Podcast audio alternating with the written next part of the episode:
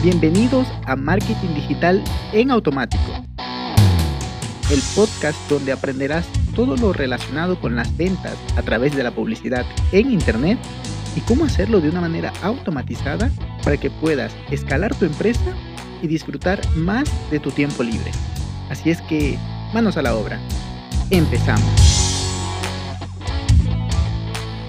Muy buenos días mis amigos, bienvenidos un viernes más a este podcast. Hoy vamos a hablar de automatizaciones, como todos los viernes, pero con la particularidad que les voy a compartir un error que cometimos con el equipo cuando estábamos haciendo una automatización para una cliente. Y esto es algo que la verdad es que no me lo esperé, fue algo súper, súper loco. Y ese error nos costó perder todos los apps que teníamos en Zapier disponible para ese mes. A ver, Zapier es una herramienta, ya la he comentado, pero en el caso que no la conozcan, es una herramienta para poder integrar dos o más plataformas. Por ejemplo, si captamos un nuevo lead en Facebook, entonces regístralo en Spreadshirt. O si se genera una venta en Hotmart, entonces, ah, bueno, no, no, Hotmart no, Hotmart no tiene integración con Zapier. Digamos, se genera una nueva venta en Stripe, entonces envíale este correo o dale acceso a esto. Y así muchas, qué sé yo. Se llena un nuevo formulario, entonces envíale este otro correo o mételo a esta automatización. En fin, muchas, muchas opciones. Entonces, esto se vende por paquetes. Si el, paquete gratuito, bueno, el, plan gratuito eh, te da cinco apps de dos pasos como máximo y ya está. Y, y, cada 15 minutos se ejecutan las tareas. También está el siguiente paquete. A ver, no te estoy vendiendo Zapier, pero pues si lo quieres usar, en algún momento vas a tener que pagarlo para pues usar todas las funcionalidades. Bien, el siguiente es y que no estaría mal que te lo venda. Pues está bien, si te estoy vendiendo algo de valor, pues adelante. Pero no es el caso.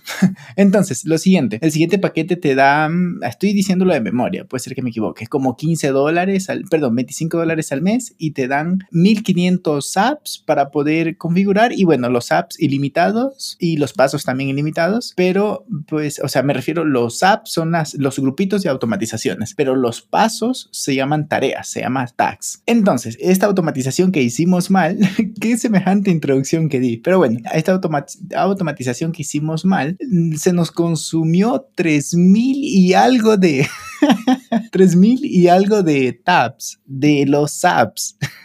o sea, tareas de las automatizaciones. Por lo cual, no solo ya eh, utilizamos todos los apps que las, perdón, las tabs que tenían disponibles, sino es que además nos excedimos, cosa que al siguiente día era, holy shit, ¿qué pasó aquí? Y, y, nos estábamos dando vueltas, ¿qué pasó? ¿Qué? Yo, yo, yo no hice nada, pero sí, ahí dice que se ejecutó a las 12 horas, perdón, a las 24 horas, entonces yo no estaba, ni la cliente ni nosotros estábamos a esa hora ejecutando, por lo cual, pues no, no fuimos nosotros, generamos un ticket a Zapier y nos dijeron, ah, mira, lo que pasa es que puede ser por tal cosa o por tal cosa y una de esas era que habíamos puesto dos pasos que se, se llamaban a sí mismo. Esta automatización en realidad es la que mencioné en el podcast 72 que hablo sobre onboarding. Entonces, para hacer una breve recapitulación, onboarding es cuando alguien ingresa a tu empresa o a tu proceso y tienes que llevarlo por todo ese camino hasta que cumple lo que te ha venido a comprar o el resultado que ha venido a buscar. Por ejemplo, a ver, ¿cómo lo digo? Un, contratas a alguien nuevo en tu empresa. Entonces, el onboarding es, ah, ok, llegaste, mira, ese proceso de, de, introducción y de presentación, mira, estos son tus compañeros, aunque de plano ya te van a caer mal, pero pues son tus compañeros, este es tu pupitre,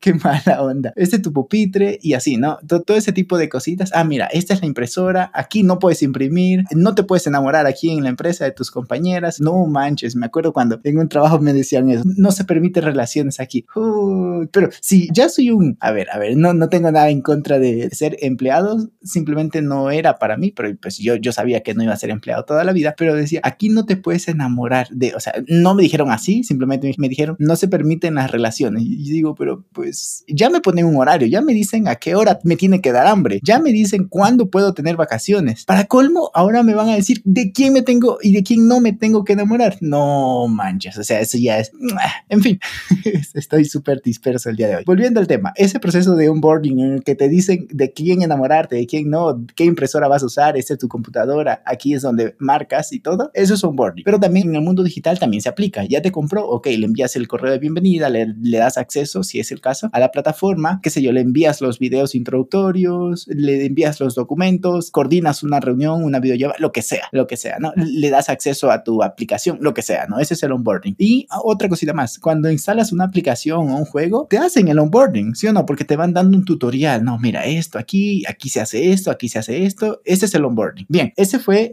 sigo con la introducción apenas, eso fue lo que hicimos para la cliente. Entonces, con Campaign metíamos al contacto en cierta lista y luego con Zapier ya verificábamos, ah, se actualizó un nuevo contacto o un contacto, no, no necesariamente nuevo, se actualizó un contacto, sí, y ese era el trigger de la automatización. Luego ya lo metíamos en la lista, teníamos que enviarle el contrato y eso lo hacíamos con Side Request, perfecto. Pero el siguiente paso, lo que hicimos fue que ese external ID del Side Request se lo metíamos en un custom field de Campaign. Entonces, al meterle ese external ID en el custom field, se actualizaba, ¿sí o no? Le estamos actualizando el contacto. Entonces, como el trigger inicial era, el contacto se actualiza y en el siguiente paso, o sea, en la siguiente filtro, le poníamos, ah, se metió a tal lista. Pero ya el trigger inicial, que es el contacto se actualizó, eso ya desataba la automatización. Por lo cual, para recapitular, entonces, el primer paso era actualizarlo, lo metíamos ahí, lo actualizábamos, lo metíamos en Sign Request para enviarle el contrato por email y luego ese external ID lo metíamos por un lado en Airtable, pero también en un custom field de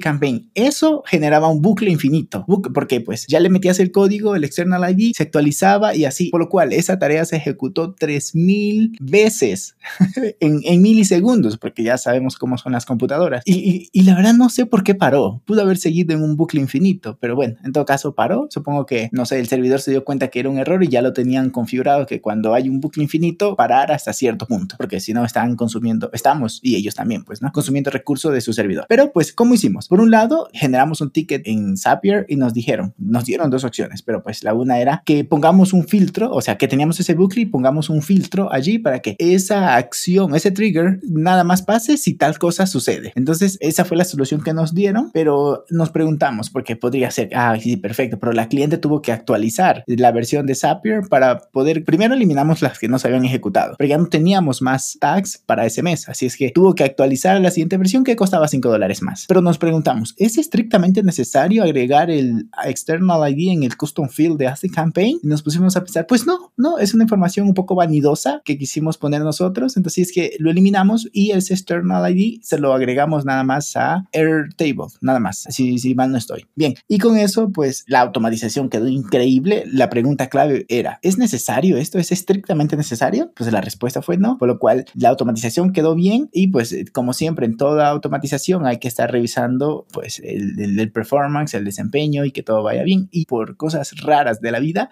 esto está funcionando, pero en tres meses, cuatro meses habrá que echarle un vistazo a ver que todo marche bien porque los sistemas como tal siempre requieren mantenimiento. Eh, no es como una casa que aún así requiere mantenimiento, pero pues ya está hecha, ¿no? Pero acá es muy constante. Bueno, la casa también requiere mantenimiento. En fin, ese fue el episodio del día de hoy. Espero que lo tengan en mente. No poner automatizaciones que generen ciclos infinitos, porque pues puede pasar esto. Aunque no fue tanto, fueron 5 dólares de, de gastos para subir el plan de Zapier, pero pues en todo caso es algo que les puede servir para que no tengan que pasar por eso. Un abrazo digital, que tengan muy buen fin de semana y nos escuchamos el día lunes. Chao, chao. Y hasta aquí el episodio de hoy. Sé que esta información va a ser de gran utilidad para tu negocio, por lo que te pido que lo implementes y lo compartas con alguien que sepas que también le va a ayudar. Gracias y hasta la próxima.